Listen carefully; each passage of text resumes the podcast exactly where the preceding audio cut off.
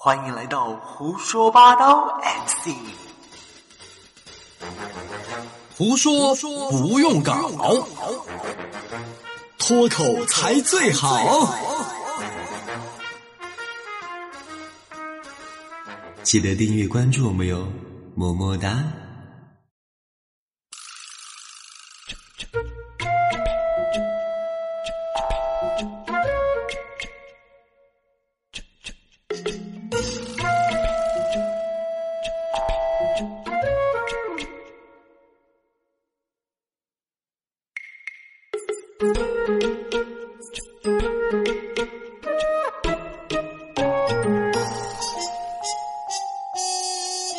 川人的火锅，四川人的菜，四川人的江湖，我们一起飘。公鸡打鸣不下蛋，公母鸡下蛋不打鸣。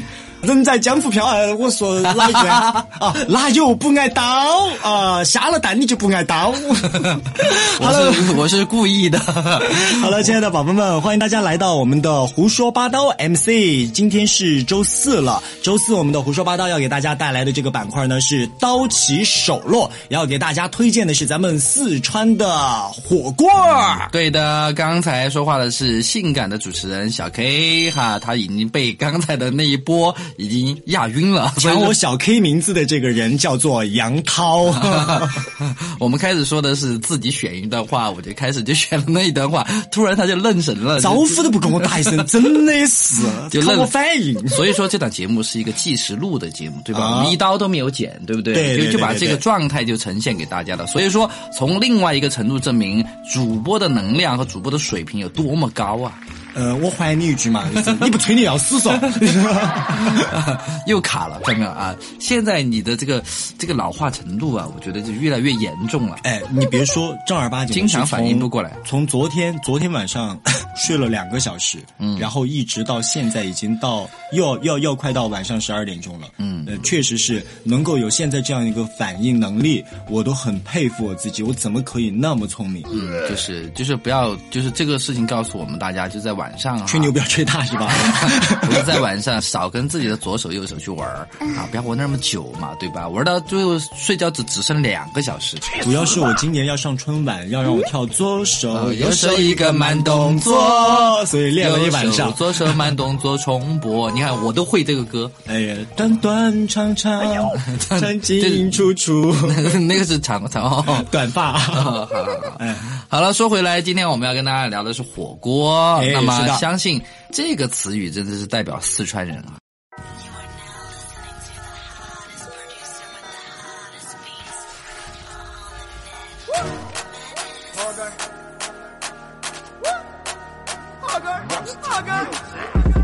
喝不来青色的水水，老子们只爱吃火锅，二三层难得用北北，我兄弟。呃，大家可能刚刚在我说唱到那个短短长长进进出出的时候，觉得主播好污。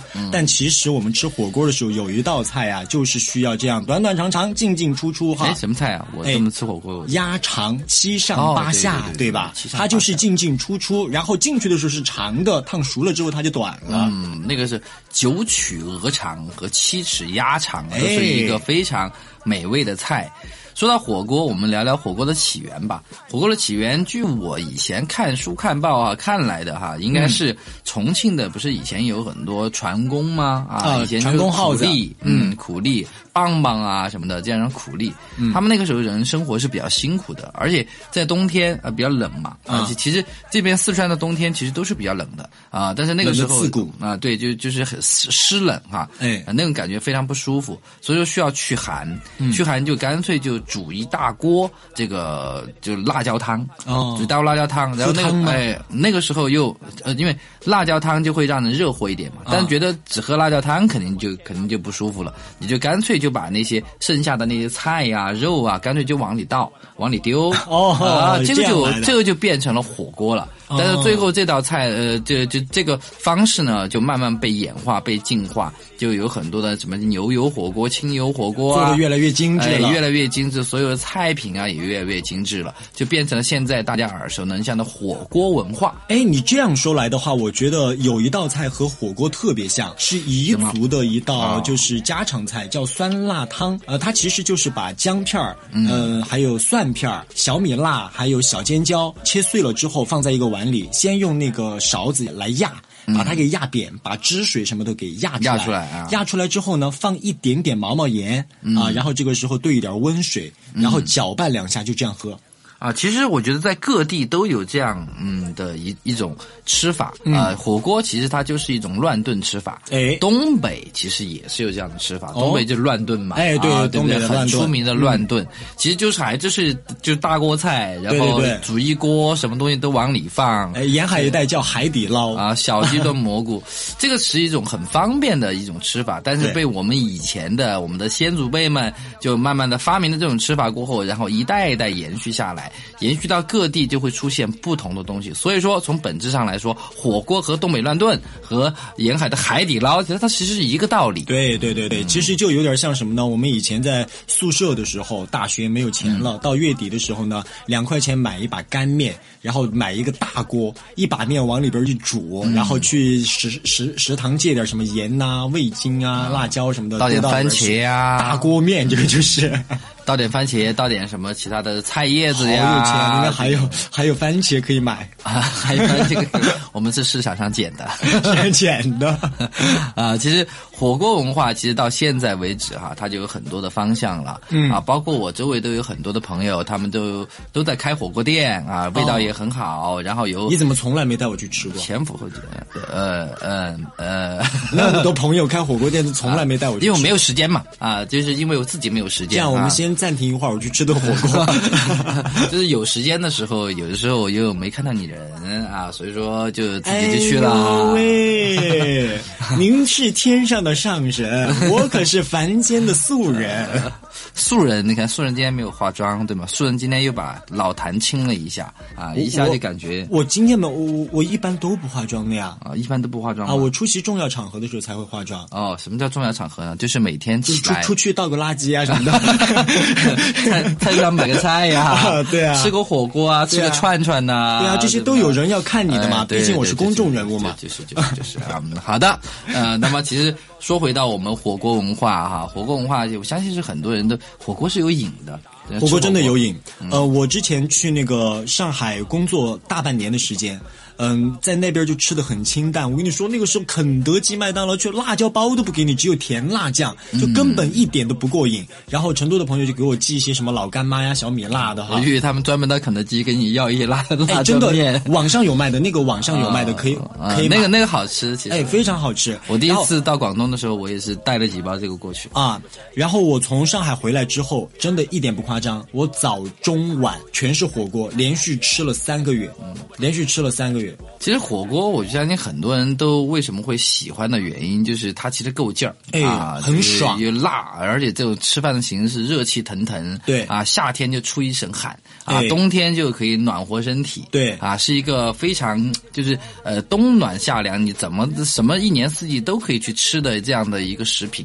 当然，说回火锅，我觉得有一个事情我是要提的，因为那个时候小时候在吃火锅的时候哈啊就是有一种东西是不准就放进去了。什么东西？啊但是后来其实还是在放，就是那个罂粟颗粒，哦，罂粟颗粒。罂粟的花那个东不是有颗粒，西真的好好香哦。呃，就是其实它是有香料的一种啊，就是像八角啊，像这样的东西，茴香啊很多火什么的哈火火锅店它其实都会往里放，但是那个种罂粟的颗颗颗放多了过后，就会让你上瘾，嗯，多多少少都会上瘾，因为那个就就是制造什么海洛因啊那些。哎，那是不是我那个 上海回来那三个月，我都吃的他们家的火锅，所以上瘾了的 上原因？上瘾了啊，就是满满一火锅，几乎底料全是罂粟颗粒。哦，所以我吃了三个月哈。但是不想胖，可能也是因为这个原因。但是大家不用怕，其实适适量的这个东西都是可以的，哎这个被证实了也是可以的。但是呢，就是不要过量就行了。哎一般所以说吃火锅到成都的一些呃稍微大型一点的一些牌子，呃这样的一个品牌去吃火锅可能会比较健康一点。哎，对，而且现在成都有很多特色的火锅店，嗯呃，不仅有这个玩偶熊猫来跟你进行互动，还有咱们的川剧变脸，会在这个用餐的同时呢，哎，在你的周边跟你进行互动。我觉得这也是体验巴蜀文化非常好的一个选择。嗯，是的，其实聊到火锅，还要聊到一个话题，就是老油和新油的问题。哦，很多人其实分不清楚什么呢？什么叫地沟油？嗯，对吧？地沟油、老油和新油。真正如果你要吃到地道的四川火锅的话，可以很诚实的告诉你，嗯，没有这种新油，没有新油，都是老油吗？都是老油。老油，我真的不懂是什么意思，我只知道你是老油条嘛。老油条。呃，新油是什么意思呢？新油的意思就是每一次它就是新鲜的油，它下去熬熬这个汁嘛，啊熬这个火锅的汁，熬出来就是就就是呃一波新油。但是新油它就没有老油那么那么地道，那么那么深沉的口味，那么辣。嗯老油就是什么呢？当你吃完火锅过后，变成糊糊的那一层油，嗯然后它会把它打起来，然后把它拍干净，然后又放到下一次的火锅料里面啊，这个叫老油。啊，它其实是不是有有点像我们嗯会做凉拌菜？凉拌菜如果隔夜的话，它就会更入味的那啊、种感对觉，。有点类似于这种这种、哦这种形式，但是老油和地沟油那是完全有区别的。嗯所以说这要跟大家做一个这样的知识普及，就是你不要怕去吃到老油，老油是其实是干净的，呃，但是就是呃地沟油那个真就是不干净的。地沟油就是比如说我们在吃完剩菜剩饭过后，它完全倒到呃那个这种什么潲水桶里啊啊啊那个水呃馊水桶馊水桶里。嗯在里面去把这种油把它捞起来，那个叫地沟油。哎啊，那个那个这个两个的概念是完全不一样的，所以说大家要仔细的去区分，请大家要在在这个方面，这两种油大家要仔细的去区分，也不要害怕。啊哎，是，的，是的。嗯，地道的，嗯其实啊，还有一个呢，就说是咱们网络上有一个非常流行的话，说的是没吃过几口地沟油，你敢说你是中国人吗？对，其实大家都有吃过，呃，其实有的时候也不要怕了。有一句老话叫“不干不净，吃了没病”。当然，这个话不是说有多么有科学依据，呃但是在有的食品上其实是可以有一点呃宽松度的。比如说，呃，我们经常会吃一个东西叫呃呃打卤面。打卤面啊或者是什么什么卤卤的什么肉啊，卤的什么排骨卤啊，儿豆，哎呀，巴适得办。就是这种卤卤水，它是用卤水去把它卤出来的。嗯卤水如果是新卤水的话，那真卤出来不好吃哎那是不好吃的。哎，一定要老卤水。老卤水那才卤出来好吃，有的老卤水可能是放了十年的老卤水，我们家里那一盆卤水可能就是我放了两年的，但是放在冰箱里面的。但是真正卤水像以前没有冰箱这种这种保存状态的时候，这种老卤水，甚甚至是百年老卤哈啊，它可能就是没有馊味儿吗？没有馊味儿，卤水是没有的，它的味道只会越来越足，因为不停的加肉进去，不停的在卤东西，肉香又出来，又跟它那个卤水又进行混合。但是如果我就是有一坛百年的老老卤水，嗯，然后我在家放一个月，我我就让它空窗，我不给它新肉，你不给它我不让它尝鲜，你不要尝鲜，它就、它就自我消化呀，它就自我消化，它就变成了一潭清水。一潭清水是吧？太悬了，说的啊，其实就像卤水一样的，其实火锅它的这个老油也是也是一样的道理，嗯啊，就是你如果希望吃到地道的这样的四川的火锅，所以说不要去排斥这样的一个东西。哎，是的，其实四川的火锅呢，在吃的这个时候，我们菜品是非常非常多的。呃，从大家能够想到市面上，或者说我们平时做菜都都可以去吃到的各类肉啊，还有就是我们的蔬蔬菜、海鲜，各种各样的东西，其实都可以在火锅这样一个大锅里边儿哈，来呃一块儿把它给烹了烹了、煮了煮了，然后大家一块儿很开心的氛围就把它给吃了。嗯，是，就是这个呃，火锅这个东西，刚才说是起源于重重庆嘛，重庆人一般是比较大气的江湖汉子哈，这样的火锅这种吃法，其实也就是一种很江湖的吃法。重庆崽儿嘞，说话最好听。对，鸭丝儿，哎，鸭丝儿嘞。啊，不知道形容的像不像？我周围有很多重庆的朋友啊，其实呃，火锅这个东西真的起源于重庆，呃但是在重庆又得到了始于最高的，重庆吗？真的我觉得是始于重庆，终起于源重庆。起源于重庆的嘛。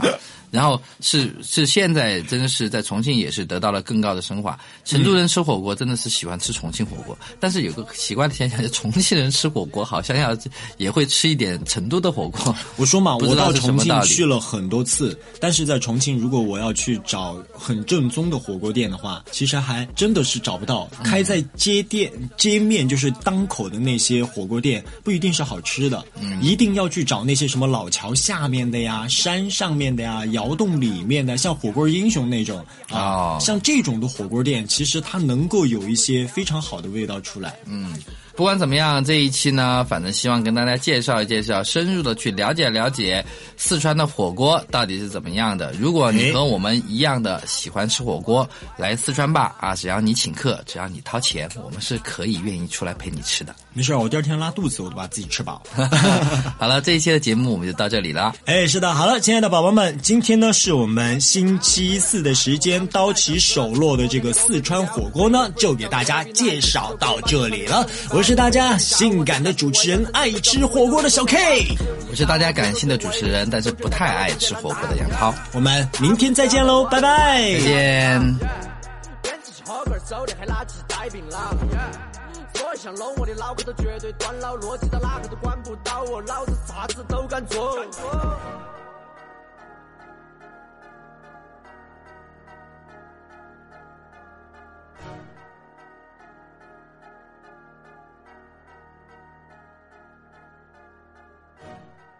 收听胡说八道 MC，免费获得健康大礼包，请在每期音频下方或添加微信公众平台“ en 全能”进行互动。也希望宝宝们将我们的栏目分享至你的朋友圈或微博，累计分享达十次可截图发至微信公众号“ en 全能”，将会获得我们的健康大礼包。么么哒！胡说八道。